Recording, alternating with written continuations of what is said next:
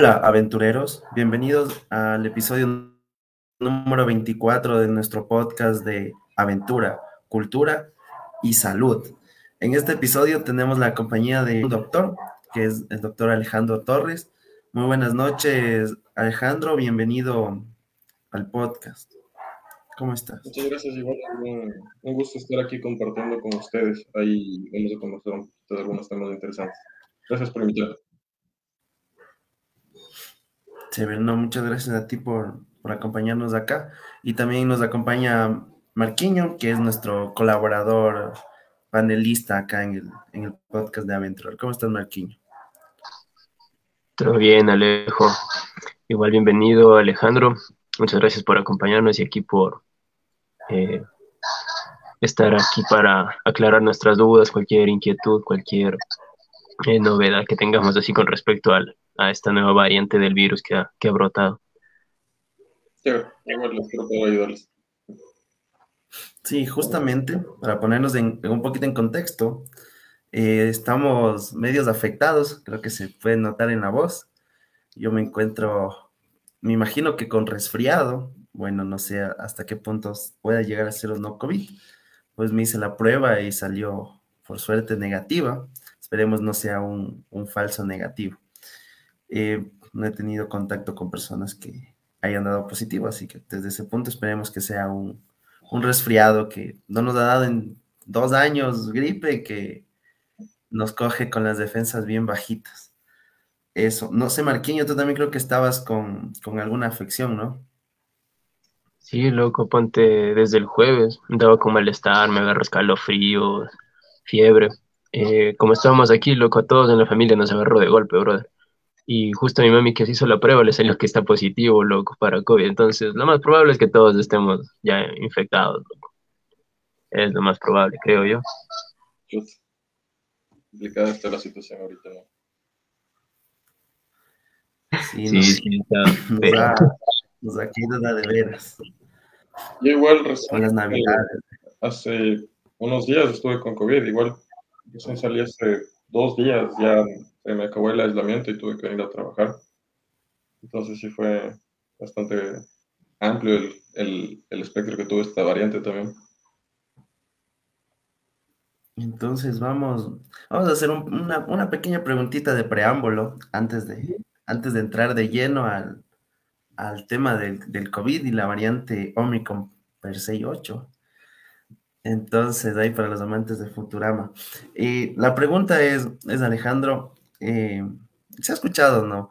Muchas veces yo creo que la palabra que más le escuchas a tu mamá o la frase que más le escuchas a tu mamá es no camines descalzo porque te, te va a dar gripe, te vas a resfriar. ¿Qué tan cierto, qué tan cierto es esto? Eh, o sea, es una creencia popular que bueno, creo que todos hemos escuchado de que somos pequeños que el, frío afecta mucho y con eso te contagias de gripe, pero en realidad no es así. Eh, la, el término correcto para lo que nosotros llamamos eh, gripe en medicina se llama renofaringitis viral, es un nombre muy largo para decir medio gripe, pero es causada por un virus que por lo general es estacional, quiere decir que te da en ciertas temporadas y por lo general se puede agravar eh, de vez en cuando por el clima, obviamente. Eh, tú sabes que cuando hay frío las, eh, las personas se enferman más, eso es conocimiento popular, y por eso es asociado. Pero en realidad, así como el COVID, así como la influenza, también es causado por un, un virus estacional en este caso.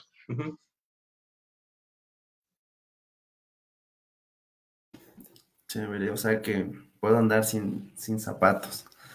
Claro, pero no, no cuando, o sea, cuando está uno agripado hay que tratar de evitar. Listo. Claro, me imagino que el frío sí, obviamente, ya te afecta cuando ya tienes el virus en tu organismo, pues ya. Ajá, totalmente. Airecito. Total, así sí, sí estamos hablando hoy. Claro, entonces, ¿cuál, ¿cuál debe ser la nueva frase? Como para que, obviamente las madres quieren que andes con, con zapatos, ¿no? Entonces creo que lo que pueden decir es, no andes sin zapato porque, no sé, vas a ensuciar las sábanas o te vas a, no sé, te vas a cortar, se rompió un vaso la semana pasada, alguna cosa de esas, para que dejen de andar sin zapatos. Sería lo bueno decirles como te compré estos zapatos, utiliza y si no, toma el chancletazo, ¿no? No sé, por ahí o sea. Claro, chévere. Ahora sí, entonces, perdón, entonces ahora sí, entremos, entremos de lleno a esto del COVID. Bueno, primero, primero que nada, antes no olvidaba, cuéntanos Alejandro tu, tu experiencia. Eh, nos comentaban que tú has tenido experiencia con pacientes COVID. Estuviste en el hospital del, del sur, me parece que es en Quito, en el área COVID. Entonces, cuéntanos, cuéntanos de eso ahí, un poquito de, tu trayectoria ahí, para que asomen los fans. Bueno, o sea, yo hice mi internado rotativo de medicina, que es del último año en el hospital del IES del sur. Es uno de los hospitales centinela de, de COVID-19. Eh, eso de parte del Seguro Social, pero de parte del Ministerio de Salud Pública, el otro centinela en Quito al menos, fue el Hospital Pablo Arturo Suárez. Ellos atendían como centinela por parte del Ministerio de Salud. Eh, el asunto de que eh, al principio de pandemia fue bastante, bastante trágico, incluso no sé si escucharon este término de triaje de guerra, hubo mucho, mucho desconocimiento, mucha por así decirlo, fue un escenario muy trágico en cuanto a, tanto médicos como pacientes, las experiencias que incluso el personal del hospital vivió, son cosas que se notan también y que quedan tatuadas también en la, en la psique de las personas. Eso por parte de, obviamente en un principio, ahora tenemos mucho más conocimiento, incluso ya han pasado muchos, no diría muchos años, pero han pasado bastante tiempo ya para, para no tenerle tanto miedo. Obviamente no hay que quitarle el respeto a la enfermedad y bueno, o sea, aparte de eso, ahorita en, como médico rural igual se atiende a respiratorios COVID casi como el pan de cada día, entonces ahí estamos, todavía con esta lucha. Justamente tú acabas de dar un, un término súper fuerte, ¿no? Que es, estábamos prácticamente en estado de guerra en el momento del, de la primera ola, por así decirlo, de, contagios acá en Ecuador, bueno, en, general en el mundo, ¿no? Entonces, creo que lo, peor, no sé si ya pasó o no pasó, porque creo que esta nueva variante, y es parte de lo que vamos a hablar, em, de lo que he escuchado es un poco más, más suaves los síntomas, pero es más contagiosa. Entonces, al respecto de eso también, o sea, ¿cómo, graves, menos graves? ¿Cómo está la situación actual al respecto? Mm, ya, eh, bueno, sí, creo que se cortó un poquito la comunicación, pero eh, de lo que entendí, bueno, eh, hay que tener bastante contexto referente a lo que pasó con la variante Omicron, porque desde su aparición, más o menos, fue por diciembre, perdón, noviembre 26 del año pasado en Sudáfrica, más o menos las comparativas se tienen que hacer desde esa época en ese país. Ya ha habido en ese país cuatro olas en total de todas las eh, variantes que hubo de Omicron. Ahora la cuarta, eh, obviamente hay un número de contagios mucho mayor. Eso hay que tener en cuenta y eh, a comparación de Delta, Beta o la variante original que se originó en Wuhan, ah, los, los, niveles de contagio han sido mucho mayores. Pero a lo que creo que iremos después en, en este caso es también que se vuelve mucho más leve la enfermedad. Y eso es una noticia bastante buena desde algún punto de vista eh, incluso evolutivo de, de, este virus, que contextualizando, como digo, con la historia es bastante esperanzador, más que alarmante. Entonces, eso si quieren podemos seguir hablando después porque es bastante información en realidad. Claro, justamente esta, esta variable, como nos decías, es sudafricana. Em, eh, ¿Cómo están los datos acá? ¿O tienes alguna idea de si Omicron es la dominante o sigue siendo Delta? Verás, eh, en cuanto a los datos que se manejan como de último en el Ministerio de Salud Pública, siempre se maneja por semana epidemiológica, ¿ya? Ahorita estamos en la semana epidemiológica 2 y la detección de casos al menos eh, ha aumentado. Eh, en cuanto a las provincias pequeñas, yo no manejo datos exactos, pero por ejemplo en el cantón en el que yo estoy, eh, que es Nueva Rocafuerte, de la provincia de La Guarico, ha habido un aumento de nueve casos en la semana epidemiológica 1, que es la primera semana del año, a la 2, de seis casos a 92 en cuanto a contagios. Ya, es más o menos, eh, si hacemos números en la cabeza también, y obviamente basado en la población, aquí en la población del Ecuador, más o menos encontramos una comparativa muy parecida. Eh, un incremento de cerca del 60-70% de contagios y eso creo que también se palpa a nivel de la realidad social. Eh, tenemos, creo que la mayoría de nuestro círculo está contagiado, entonces no solo podremos guiarnos en los números, sino también en la experiencia. Obviamente no es la mejor forma de hacerlo, pero eh, es para dar una idea a la gente que también nos está viendo.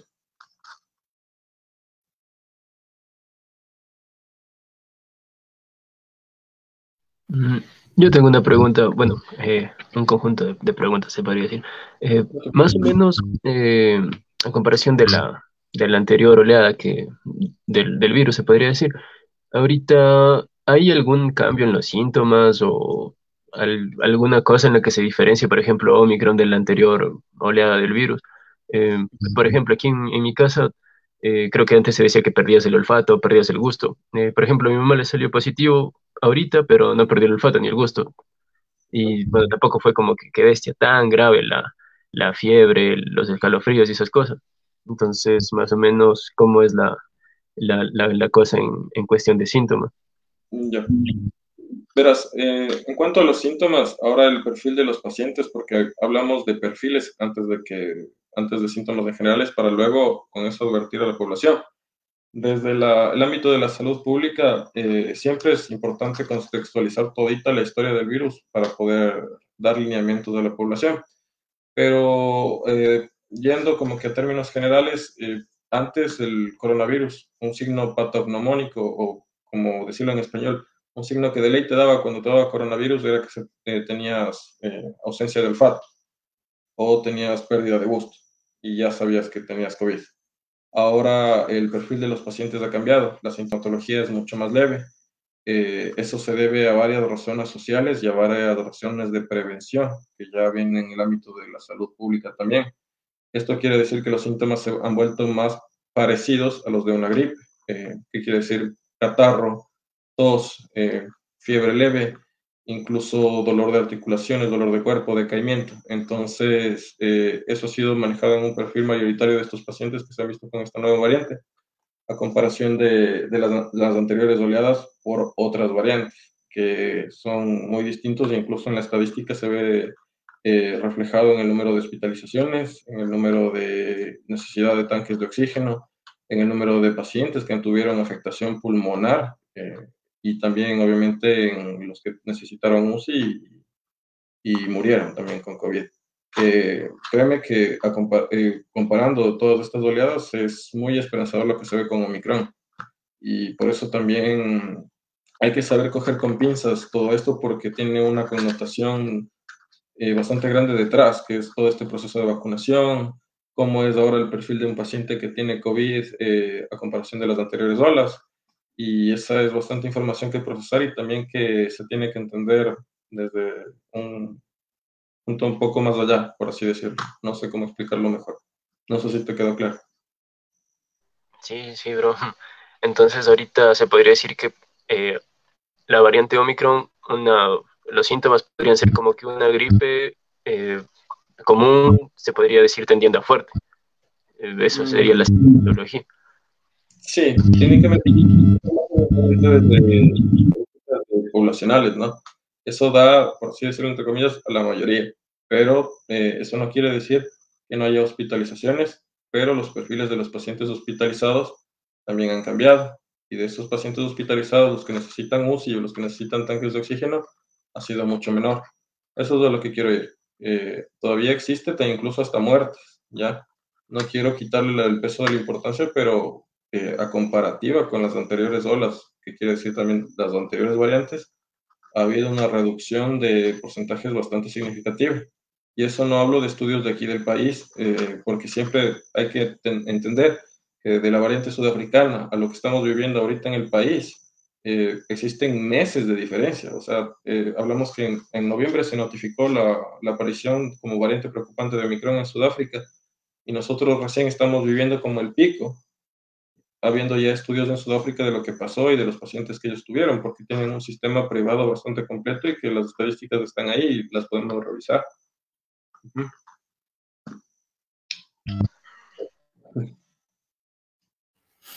Eh, nos, nos, hacen acá una, una consulta en el, en el Facebook. Nos dice Jefferson Jacome, si la nueva variante afecta a los niños menores de 5 años y qué tan recomendables son las vacunas en ellos. Mm, ya, a ver, la vacunación, eh, hay edades para hacerlo ya. Estamos ahorita con, manejando terceras dosis y, vacunación recién en, en, menores de edad. Entonces, menores de 5 años, eh, hay mucha desinformación dicen que son eh, vacunas experimentales, esas son como los, las bases fundamentales de los, de la, del gremio antivacunas, pero en general si, si se recomienda en niños, entonces eh, la vacunación es el arma principal por el cual nosotros como sistema sanitario podemos promover la, por así decirlo, entre comillas, un fin de la pandemia, porque hay condiciones que nos ponen para decir esta pandemia se acabó, que ya, ya les voy a contar más adelante si es que les interesa, pero eh, cómo afecta la variante. Por otro lado, eh, en los niños eh, sí tengo un poco de desconocimiento porque yo he visto en realidad pacientes adultos y adultos mayores, pero por lo general, en base a, los pocos pacientes que he tenido pediátricos, son muy parecidos a los síntomas de, los adultos. Rinorrea, catarro, fiebre, decaimiento, ¿cómo es? Hiperemesis aquí en los, en los ojitos se les pone rojos, pero de ahí nada más.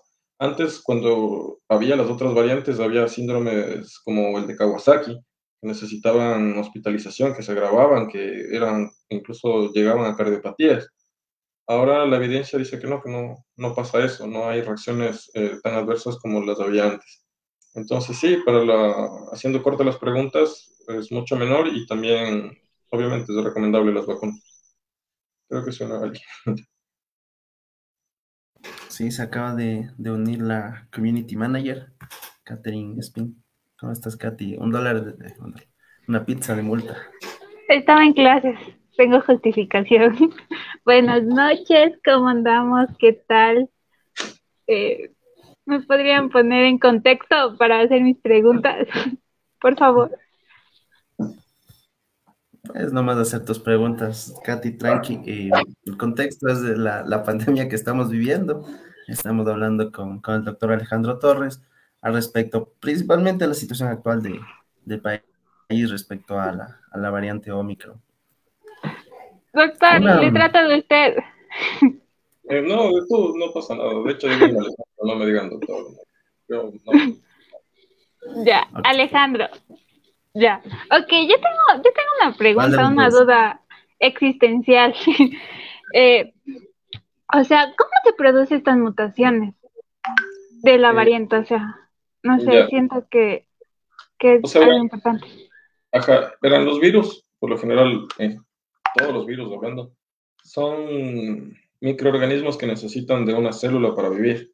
Creo que eso nos enseñaron a todos en la escuela o en el colegio y necesitan los mecanismos de tus células para persistir. Y tu sistema inmune, que en este caso es quien te defiende de todas esas infecciones, trata de eliminarlo. ¿ya? En este caso siempre está la, inmunidad eh, celular eh, para eliminar todo esto de los virus por medio de anticuerpos. Pero eh, obviamente los virus no quieren irse, o sea, no, no, no se quieren morir, entonces buscan mecanismos para que el sistema inmune eh, sea engañado o en tal caso incluso pasen desapercibidos. Y a esto se le conoce como variantes porque hay cambios eh, celulares en su estructura, puede haber en, varias, eh, varias instancias, por así decirlo, cambios, pero principalmente las variantes cambian en cuanto a la composición de la proteína spike, que es como la proteína de la cual se agarra a la célula de tu pulmón y por ahí se agarra y se mete a la célula y te afecta. Entonces, como es la, la, sección mucho más variable de toda la estructura eh, del COVID. Y también así se cree con el tiempo. Mientras más esté en el tiempo, más se quede durante eh, libre por ahí andando en diferentes perfiles de pacientes, porque dicen que Omicron nació en un paciente con VIH, hay muchas teorías desde la salud pública, pero mientras más tiempo quede por ahí, con más personas se va a topar. Y así como hay diferentes personas en el mundo de diferentes razas, diferentes etnias, así también puede entenderse también cómo, van a aparecer también las variantes, por explicarlo de alguna manera. Wow, muy interesante. Otra, otra pregunta que, que, que surge en mí es esto de, bueno, al inicio de la pandemia nadie sabía nada de, de, de, de este virus en sí. Entonces, lo que hicieron las personas es volcarse a lo tradicional. ¿Qué era lo tradicional? Esto de las evaporaciones del eucalipto.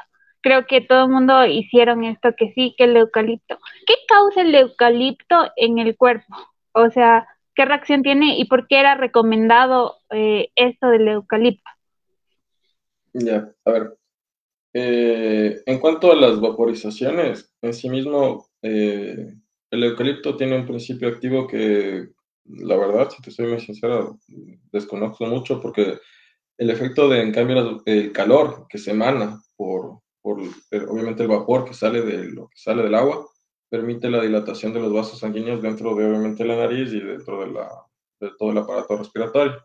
Eso quiere decir que esta parte de acá se expande, tiene mejor circulación y obviamente permite que entre mejor el aire, que se, te sientas un poco más liberado. Y obviamente el eucalipto debe ser coadyuvante dentro de todo ese proceso, eso quiere decir que ayuda. Entonces, eh, de esta manera eh, hay la creencia popular de que obviamente las vaporizaciones sirven. Dentro incluso de la cosmovisión andina, el eucalipto es una planta caliente. Eso, bueno, no sé si sepan, pero eh, las enfermedades de frío, en este caso eh, las gripes o en el caso del coronavirus también se le conoce como gripe de alguna manera, eh, también tendría en esta cosmovisión hacer una enfermedad de frío que con el calor se cura. Entonces, por ahí hay ese sinergismo si hablamos desde la parte tradicional y desde la, de la medicina ancestral, que obviamente es muy prevalente en el país y que cabe también saber en este caso. Eso. Wow, es muy interesante saber esto. Eh, hoy día ando muy preguntona, lo siento, si, es que les incomoda. Bueno, verá, eh, a ver, ¿cómo era? Eh, hay esta nueva variante que es la Omicron, que ya todo el mundo creo que se sabe, pero dicen que hay esta que se junta el, el coronavirus con la gripe.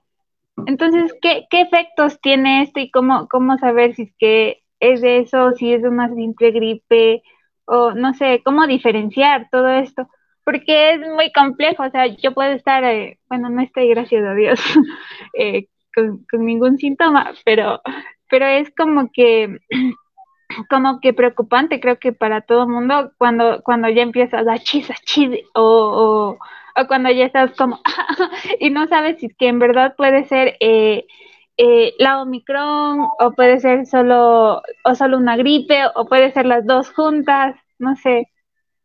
¿Cómo, ¿cómo diferenciar? O sea, diferenciar en, en aspectos de, o sea, tú como paciente o yo como doctor es un poquito complicado porque obviamente comparten síntomas y ambos de cierta manera son, eh, ambos son infecciones virales, el coronavirus y la, el virus de la influencia estacional, de la, perdón, de la rinofaringitis viral estacional.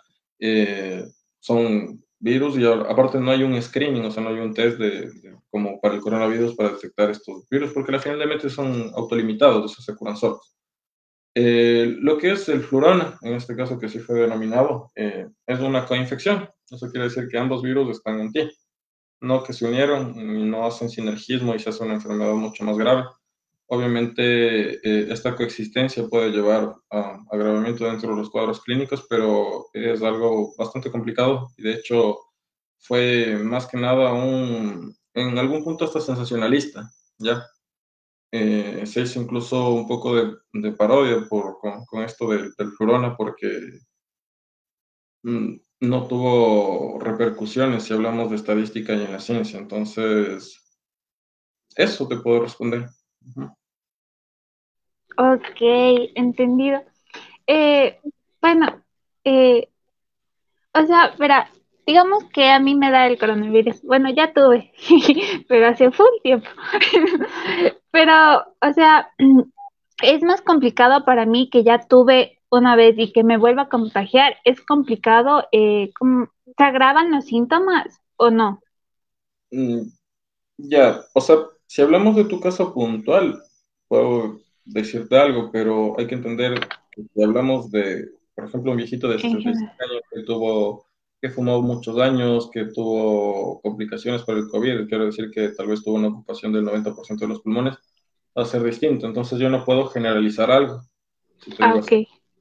Pero en cuanto, eso, por eso te digo, eso depende mucho del cuadro clínico que tú hayas padecido antes. Si te dio COVID una vez y lo pasaste como un chiste y ahora está, te dio de nuevo, eh, tal vez los síntomas vayan a variar o no. Y, eso te digo, depende mucho de caso a caso, pero si fue así la primera vez, tal vez la segunda sea incluso más leve. Y si estás vacunado, eh, mucho menor. Entonces, más o menos por ahí puedo introducir una respuesta. ¿Cómo influye la, la, vacuna en nuestro cuerpo en sí? Estar eh, vacunados. La vacuna siempre es, una, es prevención, prevención en salud, eh, tanto en coronavirus como en todas las enfermedades. Ajá, como en el resto de enfermedades para las que hay vacuna.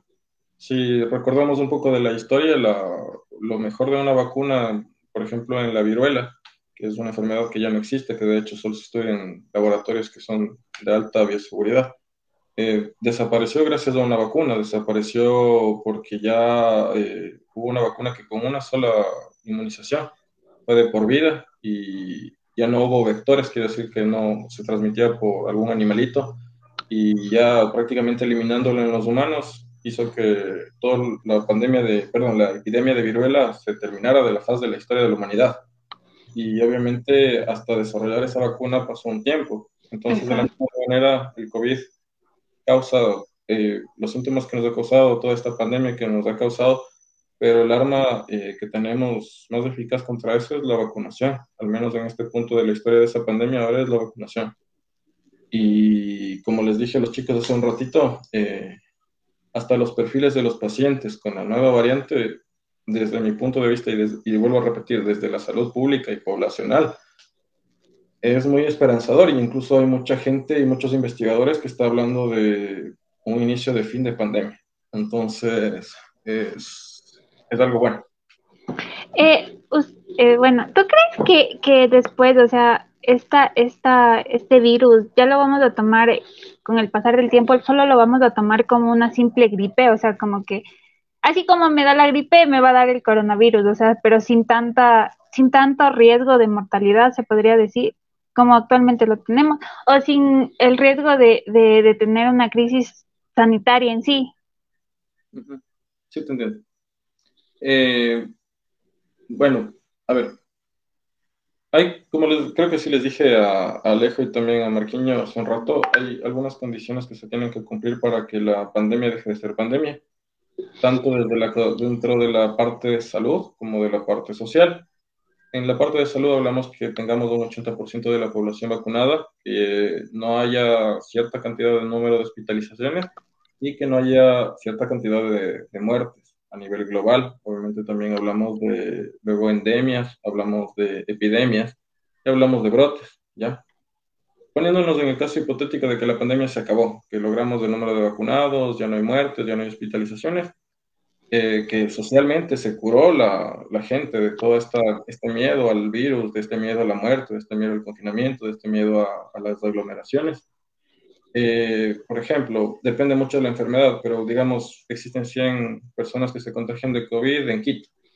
Hablamos de brotes, hablamos de, de que ahí hay brotes de, de COVID, pero en, esos, en ese escenario futurista, que sería muy bueno que ya lleguemos, eh, será ya muy controlado, la gente, el sistema sanitario estará ya sanado y, podremos obviamente atender los casos que fueran y si, si hubiera casos graves. Pero sí, va a llegar un punto en el que, en el que podamos decir medio COVID, eh, la, la, vacunación se perfeccionó, se, se, se, tiene más conocimiento de la patología, puede que haya medicamentos incluso que ya después combatan totalmente. Entonces sí, es, es muy posible y de hecho creo que es lo que va a pasar. eh, sigo preguntando. Sigan nomás, ya. Eh, sigan ah. ustedes. creo que pregunté mucho. A, ver, Katy, Katy, antes de que continúes, ¿por qué nos dejaron otra preguntita? Entonces, haga los honores. Eh, se, ¿Se puede vacunar la tercera dosis para COVID-19 y contra la influencia al mismo tiempo? ¿O se debe tener un lapso entre vacuna y vacuna? Sí, sí, sí. Eh, tiene que tener un lapso de siete días, de siete días entre vacuna viral y vacuna viral. Eso sí, hay que tener un, periodo de diferencia. Ok. Otra pregunta. Ah. eh, con, con, con esto, o sea, se ha visto, bueno, en las noticias, se ha visto un incremento de casos en niños. ¿Por, qué, ¿Por qué está pegando más a los niños ahora? Antes no era tanto, pero ahorita sí. Mm, ya.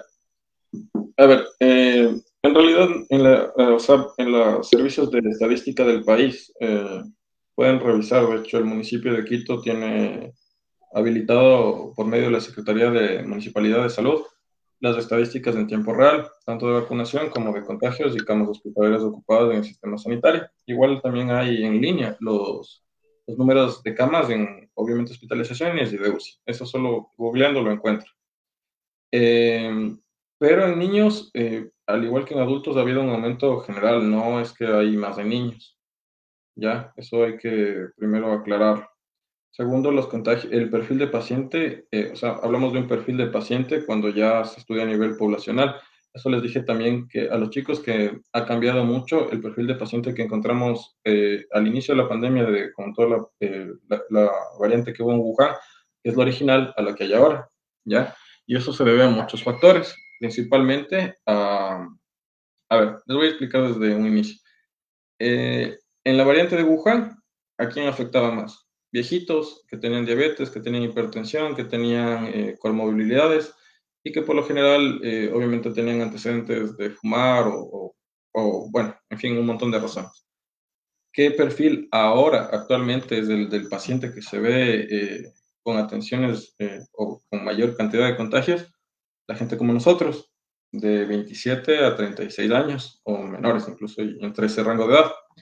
¿Cuál es la diferencia entre estos pacientes? Eh, antes que ahora, antes no había vacuna, antes estos eran los grupos vulnerables, ahora porque ya no se ve a ellos y tampoco porque ahora no hablamos de niños, porque la gente mayor, al igual que obviamente los niños son mucho más eh, cuidadosos, en los niños en el caso de las mamás les cuidan más, los papás les cuidan más, eh, en caso de los adultos, los adultos saben, yo tengo diabetes, tengo hipertensión, me voy a vacunar, pues es lo, es lo lógico, no, no me quiero morir.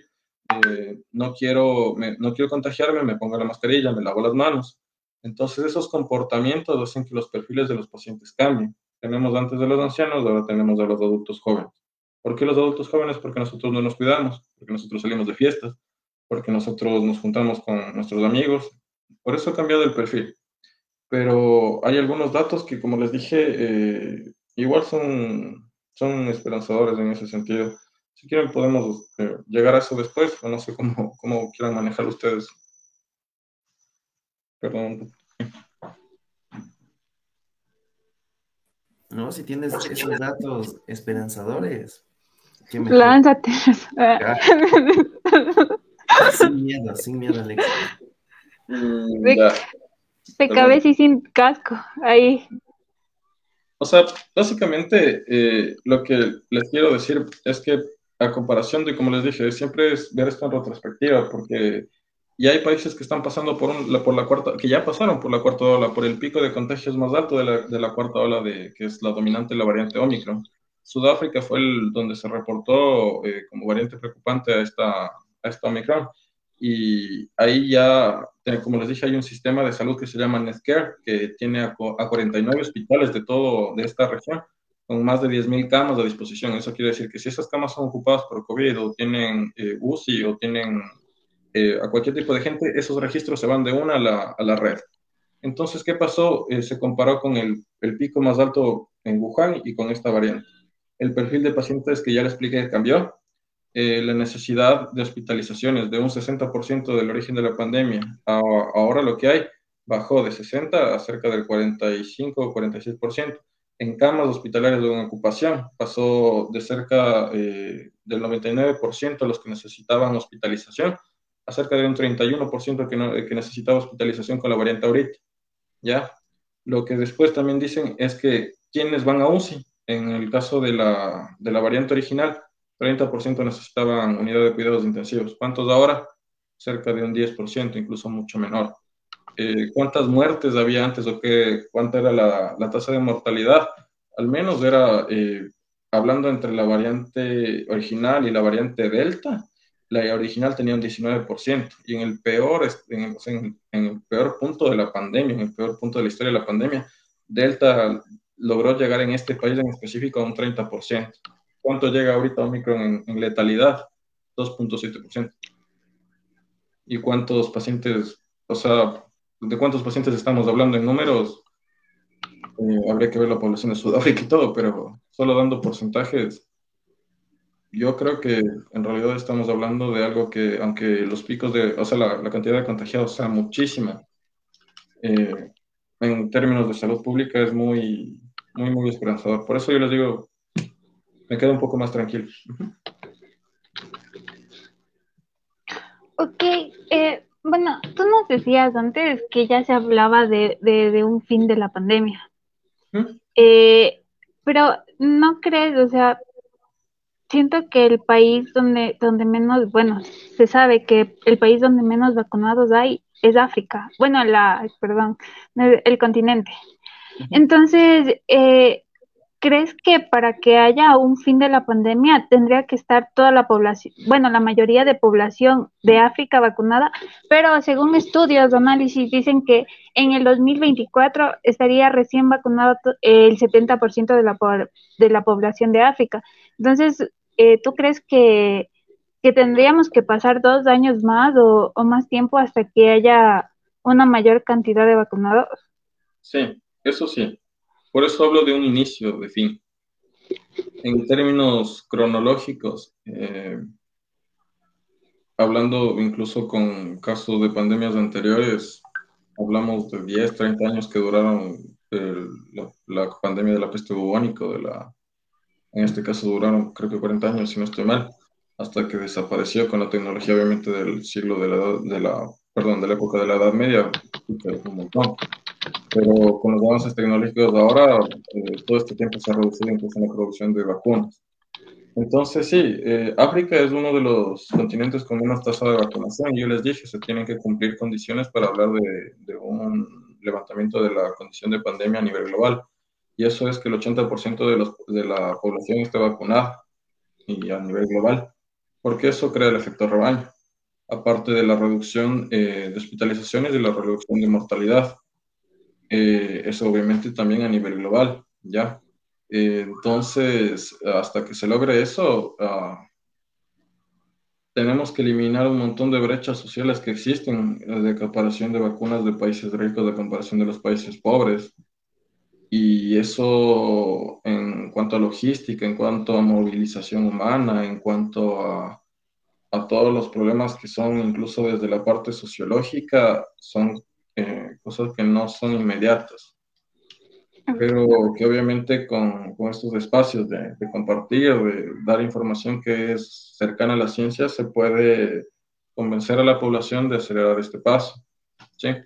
Entonces, eh, obviamente son cosas muy esperanzadoras las que digo, pero no hablo de que aquí a mañana nos vemos cubrebocas o cosas así. Acá en, Facebook nos preguntan si causa, causa, algún efecto secundario vacunarse e ingerir alcohol. que aquí ha estado pendiente del podcast de la semana pasada de la cerveza artesanal, entonces quiere pegarse la vacuna y la cerveza artesanal al mismo tiempo. ¿Qué pasa ahí? Ah, o sea, las recomendaciones que, se dan es que, o sea, puedes consumir alcohol ya, pero obviamente no te hagas funda porque visto que, es que se, ha visto que reduce la efectividad, eh, pero de ahí no, o sea, puedes consumir, si eres varón, una cerveza, tenemos más capacidad hepática para metabolizar el alcohol, si eres mujer, suele ser una lata pequeña y, ya. O, si hablamos de en vino, puedes consumir media copa si eres hombre, cuarto de copa si eres mujer. Y así podemos seguir hablando de los tipos de trago, pero no te hagas esa es la recomendación. Qué buena recomendación. yo tenía otra pregunta y se me fue. A ver. Mm, yo, yo, yo, yo, yo, yo, yo, quería preguntar una, una cosa. Eh, más o menos, ¿cómo es esto del, del efecto de la inmunidad del rebaño? ¿Cómo funciona eso? Ya. Mm, te puedo poner un ejemplo también para entenderlo mejor. Eh, cuando somos nosotros chiquitos nos vacunan contra la poliomielitis. Por lo general eh, tenemos que llegar a una cantidad de población para que toda esta gente que ya está inmunizada sea como un escudo para la gente que no lo está. Eso quiere decir que si, ejemplo, yo no estoy vacunado, pero ustedes tres sí, entonces son como un escudo alrededor mío. Es como un efecto, por eso se le llama efecto rebaño. Las ovejas que están eh, cuidadas es como que el, el lobo no puede atacarle a la débil o a la lastimada más o menos así para entenderlo un poco mejor. Entonces, si, el, si por ejemplo el 80% de toda la población llega a vacunarse, los que no están, en algún punto el virus no va a poder saltar a, la gente que no lo está, porque los vacunados ya, ya, ya van a estar vacunados, van a estar protegidos. Entonces, más o menos así funciona el rebaño. Mm, chévere, chévere. Entonces es como que simplemente no puede ir, no se, no se transmite, o sea, de, persona en persona porque ya, ya no tiene chance de transmitirse porque obviamente está vacunado, ¿no es cierto? Más que nada, eh, más que transmitirse, es como, eh, el COVID ha ido cambiando mucho eso en el COVID específicamente. Pero sí, algo de cierto sí tiene, ha cambiado muchas cosas de esto del efecto rebaño con el COVID, pero sí, más o menos esa es la idea principal de cómo funciona este efecto. ¿Ya? Pero eh, lo que sí les voy a decir es que, por ejemplo, la vacunación no, te exime de contagiarte, y eso es lo que vemos ahorita con Omicron, ¿ya? Pero los síntomas son mucho menores. Pero ¿cuál es la ventaja, por ejemplo, de que toditos nos estemos contagiando ahorita y si toditos fuéramos de Omicron? Que tenemos anticuerpos contra eso y que obviamente ahí sí va a haber mucha, muy poca probabilidad de que te vuelvas a contagiar de la misma variante y que esa misma variante siga saltando. Ahí sí quedamos un poquito más claros, creo, ¿no es cierto? Yo tenía también otra, otra duda. Por ejemplo, digamos, eh, hay personas que tienen, eh, qué sé yo, ciertas enfermedades o ciertos eh, cuadros que a lo mejor les hace como que más, que les coja más fuerte el, virus, se podría decir, como, como decían hace un momento. ¿Eso ahorita con Omicron todavía se mantiene o, es, o, es las, o son las dosis de las vacunas que ya tiene la gente lo que les ayuda a sobrellevar eso? ¿O todavía son propensos a, que les pegue duro Omicron. No, de hecho, verás, eh, a ver, quiero ir por partes en esto porque esto es información muy delicada, a veces es contraproducente soltar a veces afirmaciones. Eh, las comorbilidades siempre van a ser un riesgo eh, para cualquier tipo de patología, ¿ya? No solo para COVID, sino, por ejemplo, yo qué sé, si necesito un tratamiento alguna operación muy grande, si yo soy cardiópata, hipertenso o, fumé, voy a tener mucho más riesgo de morir durante la operación, ¿ya?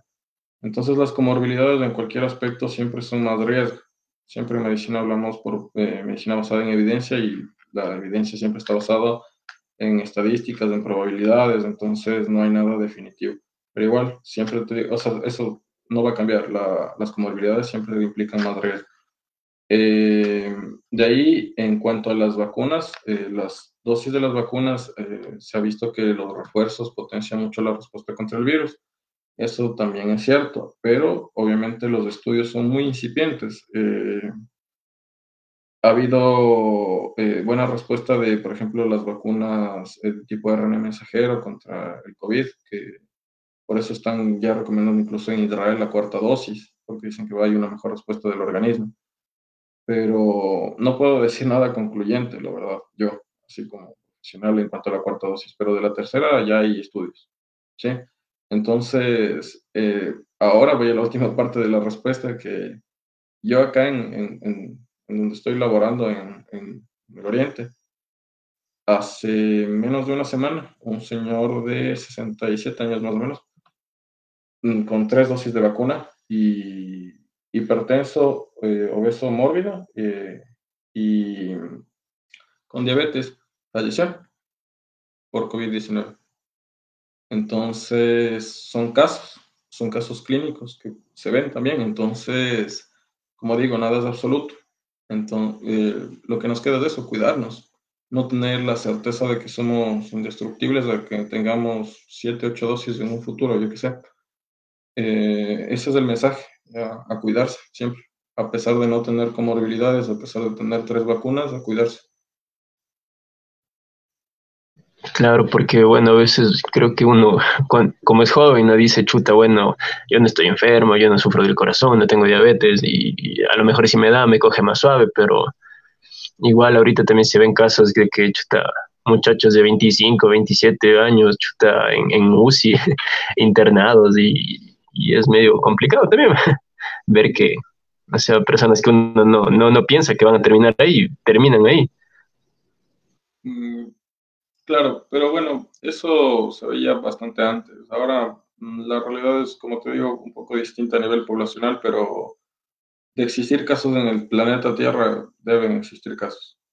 Ya, de gente vacunada, de gente joven, de gente que tenía comorbilidades, era muy viejita y tenía las tres dosis o no tenía nada y murieron.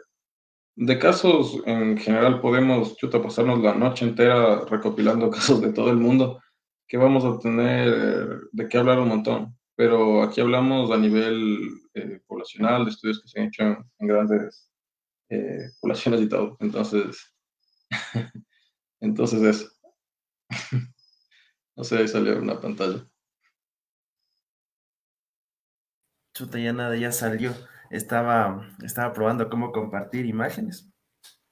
Entonces, justo para, tocar este tema, de aquí mi panel, el, el de lo que, de estos movimientos ¿no? antivacunas y estas cosas, y con las restricciones que le están poniendo a las personas que no se han vacunado, como por ejemplo les piden para ingresar a centros comerciales, a los buses incluso. Entonces, tomando como ejemplo el caso aquí del, del señor que, que se portó relajoso por allá por Australia y lo mandaron sacando, que desde mi punto de vista bien hecho, porque las, normas se hacen para la mayoría, y si tú no te quieres vacunar, no te pueden obligar a cogerte el brazo y vacunarte, pero no vas a poder hacer ciertas cosas en público que van a poner en riesgo a, a, la sociedad en general, ¿no? A, otras a otras personas que, que sí se están cuidando. Entonces, respecto a este tema de los antivacunas y restricciones, igual ha habido marchas a, nivel mundial. ¿Cómo, cuál, es tu posición respecto a esto y qué consejos les darías para que ya se pongan las pilas y sí se vacunen? Porque es algo que es muy necesario para todos, para que lleguemos a, obtener este, esta protección de rebaño. Mm, ya, a ver, verán, eh, en cuanto a todo el, el movimiento antivacunas, lastimosamente y eso sí lo voy a decir eh, abiertamente también, son gente que se basa mucho en el sensacionalismo, son personas que su discurso, eh, bien o mal, de hecho mucho más mal, se fundamenta en, la ignorancia de la gente. Usan palabras técnicas que al, ojo poco entrenado parece que chutas le están diciendo la verdad. Eh, es como el término común que nosotros usamos, cantinflean mucho para no terminar diciendo nada, ¿ya? Son armas de comunicación, o sea, estos, este movimiento son comunicadores expertos, entre comillas, que venden, te venden ideas, por eso esta parte de la, de la salud, desde el aspecto social, es muy, muy delicado de manejar. Eh, las afirmaciones que uno hace tienen repercusiones. Y ese es el problema de este movimiento, que eh, se basa en esa verdad que ellos manejan y no hay otra verdad aparte de eso. Y cuando ustedes encuentren en cualquier aspecto de la vida en general a alguien que no acepta otra verdad que no sea la suya, algo está por ahí pasando mal. Entonces, eh, a partir de eso, lo que yo les digo es que no hay, no hay más ciego que el que no quiere ver. Hay los estudios afuera, en, línea, son de acceso público. Hay las estadísticas en acceso público. Eh, solo necesitas entrar a una conexión en Internet para ver que las cosas están cambiando con, con la vacunación. Y no es que no se sepa qué tienen, no es que se sepa cómo funcionan, no es que un montón de cosas que se cuestionan estas personas que en realidad yo no comparto para nada. Entonces, si tenemos un poco de respeto por nuestra inteligencia, yo creería que hay que promover algo que sabemos que funciona y que combate esto que personalmente me ha quitado a mí, desde la personal me ha quitado gente, he visto casos que son desgarradores en el hospital, familias que de nuestra edad, jóvenes que se quedan sin mamá, que después de unas semanas se quedaban sin papá y se quedaban solos. Eh, ¿Cómo jugar con eso? O sea, ¿cómo jugar con, con, esa sensibilidad que a veces te toca bastante feo? Eh, ¿Cómo jugar con que te quedes sin un tío, sin un abuelo, sin, una, sin tu papá? Es, es terrible, ¿no? Esa responsabilidad que uno tiene por pasar en cama, yo qué sé, una semana o, algo por el estilo, no, no representa. Entonces, ya pues, vacunas, nadie. Sí, eso sí, sí es bastante verdad. Yo, por ejemplo, eh, de lo que, eh, bueno, he, visto, si hay gente que, por ejemplo, no sé, creo que por sus creencias religiosas o cosas así, como que no, no, no se vacunan, no, y a veces, muchas de las veces son gente que tiene bastante poder económico, se podría decir, ¿no? Y después el rato del rato, ya cuando están en las últimas, en UCI, ya chuta, enfrentando los, los últimos momentos que les quedan en este mundo. O sea, te das cuenta de que chuta, o sea, por brutos, brother, o, no sé, o, por ser demasiado fanáticos de alguna creencia, pusieron en riesgo sus vidas, dejan mucha gente atrás que a lo mejor los quiere cosas así, chuta, terminan en desenlaces muy trágicos. Entonces, muchas veces eh, ese tipo de, cosas, o sea, el, no pensar en, tus hijos, en, tu familia, en, tu padre, en tu madre, chuta, hace que pongas en riesgo literalmente a, todo el mundo y a uno mismo, ¿no? Entonces, aprovechando este pequeño espacio, como decía el doc, vacúnense muchachos, no hagan sufrir a las demás personas que los aman y cuídense ustedes también.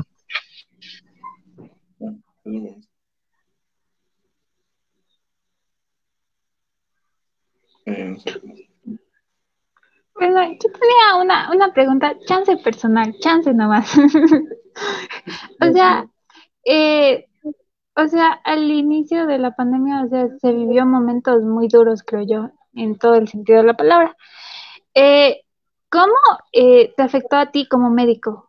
O sea, el hecho de, de tú estar en contacto con pacientes COVID eh, y después llegar a tu casa o no sé si, si tenga, si vivas con tus papás o tal vez con, o tengas esposa o, o lo que sea, ¿cómo era para ti ese, ese miedo no sé, impotencia tal vez, del llegar y o sea, como que ver que la gente aún así no, no, no tomaba conciencia en sí y seguía saliendo y tal vez eh, esa preocupación de tú llevar eh, eh, la enfermedad a tu casa, no sé, ¿cómo, cómo fue para ti ese, esos momentos?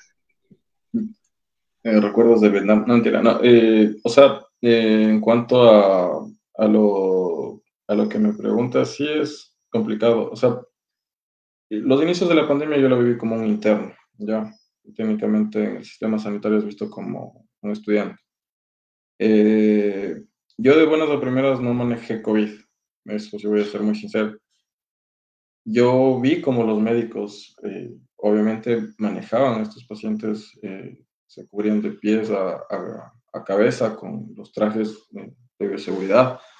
Y era, o sea, yo como me sentía personalmente, era como un, enemigo que no podías ver, que no podías eh, sentir que estaba ahí y tenías miedo de todo. Yo al menos eh, me fui a vivir fuera de la casa de mis papás por miedo a contagiarles, por lo que tú dijiste. Y en ese vivir solo se, está eh, se, te, arrolla la soledad y toda esta cosa y encima en un ambiente de, de, trabajo exhaustivo porque por lo general los ingresos de pacientes eran de 100, 200 al día y de esos morían 30, 40. Entonces... Eh, lo que venía detrás de eso era un montón de, gestión administrativa, de, todas estas cosas, entonces eh, representa un estrés. Eh, obviamente, eso te digo, es una experiencia mínima comparación de, otros profesionales que estuvieron al lado de esta gente que, era su último adiós dentro de un hospital, que no podían volver a salir. Entonces, algo que, que vamos a tener también en futuro es una no sé si decir pandemia, puedo decir epidemia de, enfermedades de salud mental, porque en especial en el, sector de primera línea hubo esto, esto en mayor cantidad y en mucha mayor intensidad. Y a mí me daba mucho miedo cuando ya luego comencé a tratar a los pacientes, comencé a hacer procedimientos, sacarle sangre y todo, pero poco a poco nos fuimos conociendo más, fuimos eh, tranquilizándonos un poco mejor.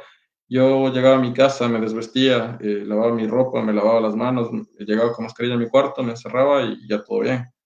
Y poco a poco esas cosas fueron cambiando, ya luego solo me lavaba las manos, obviamente era porque tienes más conocimiento y el conocimiento siempre significa un poco más de seguridad en las cosas que haces. Entonces, podría decir... que conocimiento es poder. Pocas palabras.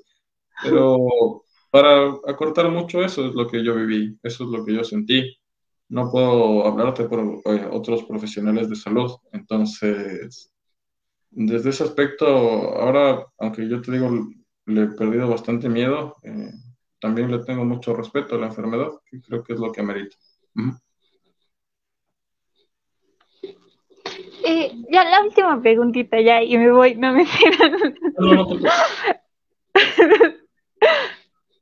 ah, o sea, ¿qué, qué, ¿qué es lo que causa? ¿Cuál es la causa del incremento de muertes actualmente? Porque se vio, porque en las noticias, eh, para ser más específico, Ecoavisa nos habla de, de que hay un, un aumento de en, en Guayaquil morían 10 personas al día. Actualmente mueren 14. ¿A qué se debe? Eh, esa estadística tendría que revisar, pero aumento de muertes al menos no, no, se escucha. De hecho, se habla de una estabilización en la tasa de mortalidad. Eso, de hecho, antes de la entrevista, para, para decirle las, las, cosas con la verdad, eh, revisé. Entonces, no, no ha habido una, o sea, tal vez en números, pero no en, en tasas de mortalidad, en porcentajes, se ha mantenido bastante estable. Y eso vuelvo a recar también, eh, los medios de comunicación no son fuentes de información fiable. También algo que acotar en eso. Pues obviamente son lo que tenemos más de la mano, pero si nos preocupa eso, eh, a googlear un poco el Internet es una herramienta poderosa, pero que también nos acerca más, un poco más de la verdad. Ajá.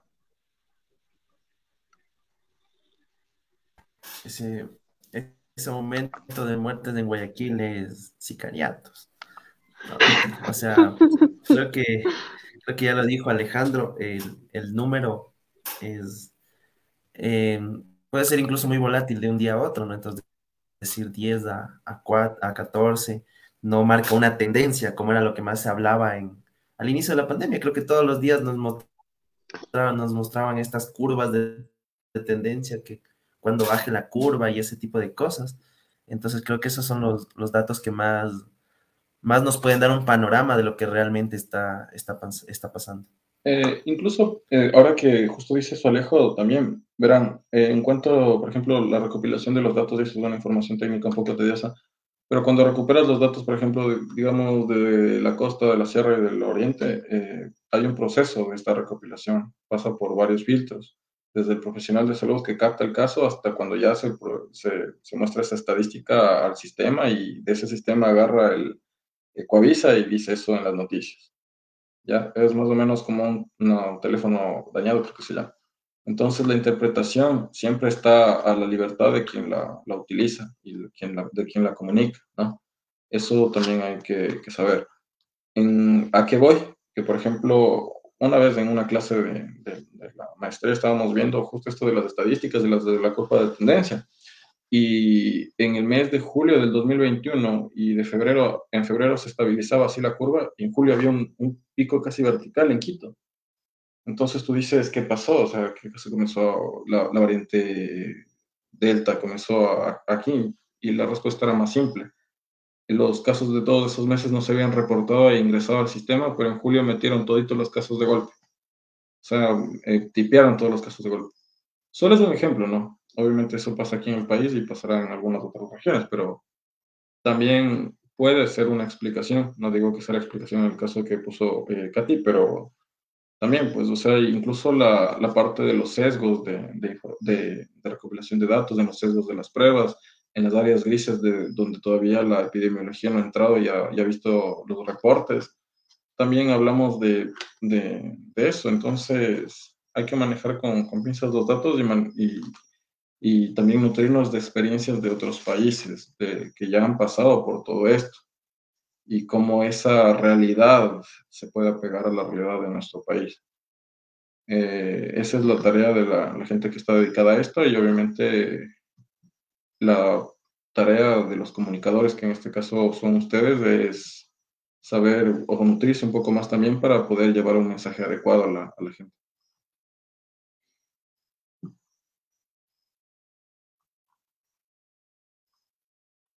Eso. Qué genial. Eh, bueno, no sé si, si, los chicos tienen alguna... Ah, yo tenía una, una pregunta eh, respecto al, a esta prevalencia en el tiempo del, del COVID. Lo vamos a tener ya literalmente como una gripe. Y mm, respecto a lo de las vacunas, eh, ¿hasta cuándo nos vamos a vacunar? ¿Cada qué tiempo? ¿Cómo, cómo más o menos va esa, ese flujo de información? ¿Hay algún algún estimado en el tiempo, no sé. No, eh, esa información es, es incierta. Primero, como les dije hace un rato, hablamos mucho de probabilidades. Como ya le respondí igual a Katy, em, cuando hablo de una fin de, un fin de pandemia, eh, cronológicamente hablando, en comparación de otras, de, otras pandemias, son años, son meses, eh, son información que no manejamos el ser humano se queda tranquilo con certezas. Eh, lastimosamente, la realidad no permite dar certezas eh, así como así. Entonces, eh, como hace unos meses era, ¿cómo decirlo? Era poco probable ponerse una tercera dosis, ahora sí lo es. Así también en un futuro puede que exista la creación de una vacuna que sea de por vida para COVID, así como nos puede tocar poner el hombro cada año. Entonces, no puedo hablar de eso. ¿Qué haces, amigo? Ve a dormir.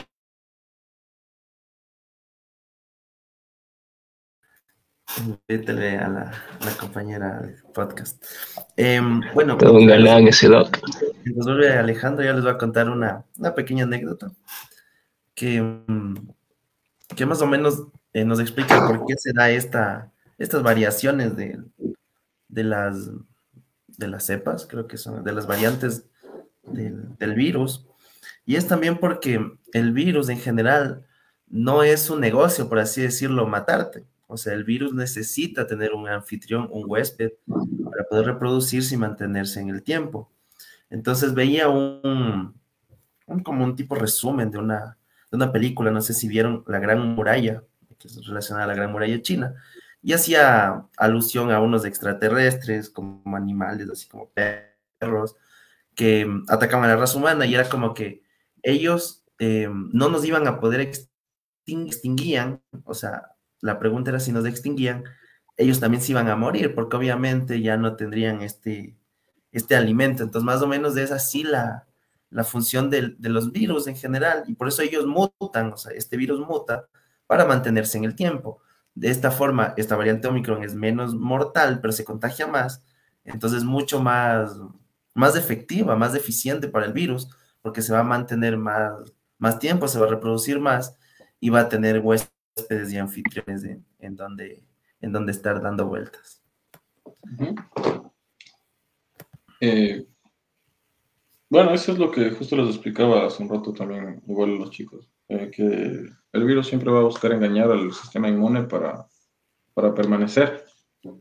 Pero, por ejemplo, la ventaja de esto de que Omicron sea más transmisible y que todos nos estemos contagiando de golpe puede resultar favorable en algún aspecto también. Obviamente eso no quiere, como les dije, no hay cómo manejar certezas en, cuanto a medicina y mucho menos eh, dar afirmaciones que no son correctas. Entonces, así como esta puede ser un indicio de que de que todo se esté acabando, también puede que no. Entonces, em, eso. Hay una teoría también, ahora que estamos hablando de esto de, de justo comparaciones, de selección natural. La selección natural habla de que ningún virus o ninguna de estas bacterias, o en general hongos, o bueno, todos los, todos los patógenos que existen, la selección natural no permite que, que evolucione hasta cierto punto de ser eh, como que esa bacteria o ese virus o lo que sea mate completamente de manera masiva y que ya extinga la humanidad completa. eso no, no, no, funciona por selección natural y también en algún punto llega a este pico donde ya contagió lo suficiente, ya mató lo suficiente, ya causó lo suficientemente daño y luego la selección natural solita se encarga de hacerle bajar. Es lo que pasó en la peste, es lo que pasó en la gripe española, es lo que pasó en varias epidemias y varias pandemias que hemos pasado como humanidad. Es lo que va a pasar ahora, en algún punto de la historia. Bueno, eh, muchísimas gracias Alejandro por, por acompañarnos. Eh, no sé si los chicos tienen tal vez alguna ultimita pregunta, sino ya para irle dando el virus, el virus al podcast, que ha estado súper informativo, yo que estoy con, ahí con síntomas. Yo tengo una pregunta, una, una media rara. Ahí ahorita, por ejemplo, más o menos cuando empezaba la pandemia, era como que el virus creo que se originó en China, ¿no es cierto? Y toda esa vaina. Pero ¿ya, ya lograron esclarecer algo o hay algún estudio o algo que diga, bueno, el virus se produjo de tal forma, en tal lugar, eh, por, por tales circunstancias, bajo tales condiciones, y, o, alguna teoría o, algo parecido, o, o, en dónde o en dónde se quedó eso de, de dónde salió el virus y, cómo.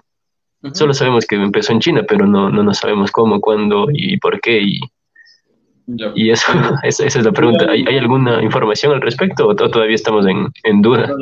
Eh, de hecho, eso ya se, se ha estado estudiando desde que, casi desde que salió el virus. Eh, lo primero que les voy a decir es que no fue un virus creado, o sea, esa teoría ya se descartó. De hecho, hay un canal informativo de unos médicos, de los cuales yo me baso bastante, eh, porque tienen un sustento bibliográfico muy amplio.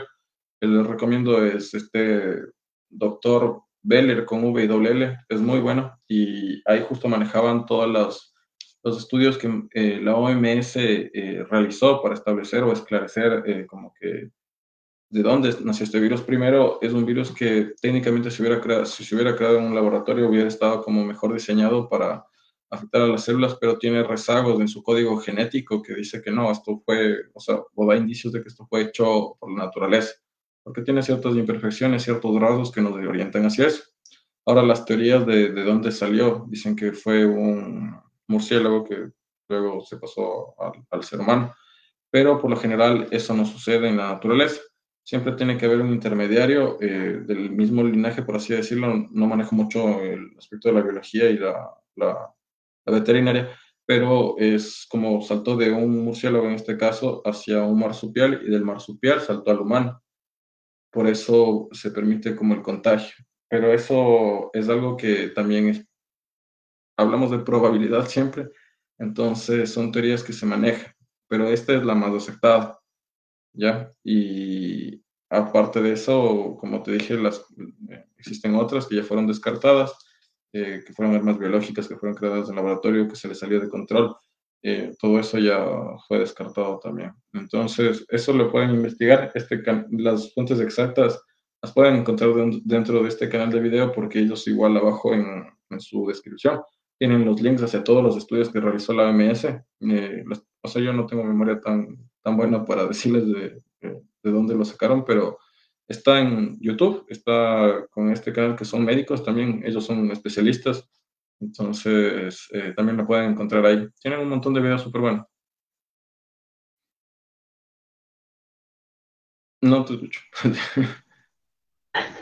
chévere, chévere saber, loco, porque siempre tenía esa duda de en qué mismo quedaron, en el murciélago o en, o en qué teoría conspirativa, pero ahorita que ya nos aclaras, eh, ya me quedo más tranquilo con eso ya.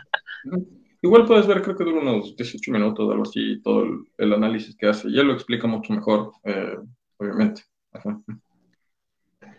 Chévere, ya lo voy a chequear finalizando el podcast.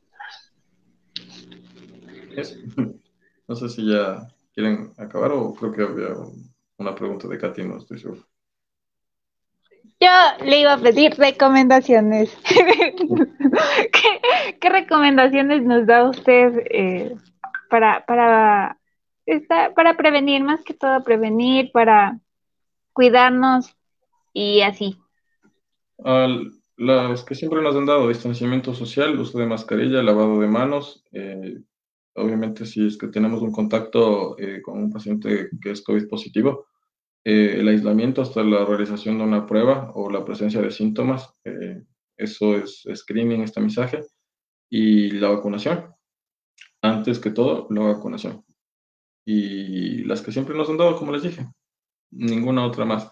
Si tenemos a un paciente que, eh, o un familiar que está infectado de COVID, obviamente mantener las medidas de bioseguridad. Si le vamos a dar de comer, usar platos desechables, lavarnos las manos, coger los desechos con guantes, usar mascarilla cuando se le va a atender. Eso es otra cosa que hay que tomar mucho en cuenta porque ha habido eh, casos de contagios entre familiares que luego han fallecido, los que les estaban cuidando, a los que estaban enfermos y que resultaron vivos. Entonces, ya pues, en ese sentido es otra recomendación. Y nada, de nuevo, vacunación, vacunación, vacunación. Ya vacúnense, por favor. Queremos ya. Ay, antes, antes, antes de terminar. Pues que se me viene la pregunta y. eh, ¿tú, ¿tú, crees que, que, cómo va a ser una próxima realidad? Eh, ¿Cómo nos ves en un futuro? O sea, si va a haber esto de, de dejar la mascarilla a un lado, de, de poder estar sin mascarilla, de volver a un a lo que era antes, se podría decir ¿Crees que, que, va a llegar esto? ¿O que de aquí, de ley, siempre vamos a tal vez a tener que usar mascarilla o cosas así? No, no, la humanidad no puede soportar eso. En algún punto sí se va a acabar. Eh, pueden pasar meses como pueden pasar años, que, que todo esto se va a acabar. El, el, la probabilidad es muy alta, como les dije, eh, en todo lo que hemos hablado durante la noche, entonces, como humanidad, es muy difícil que yo como médico y con el conocimiento de psicología les hable de cómo va a ser a la predicción. Sería un adivino si dijera cómo van a ser las cosas en el futuro. Pero lo único que espero como, como ser humano es que aprendamos de los errores que, que cometimos. Y no comamos murciélago.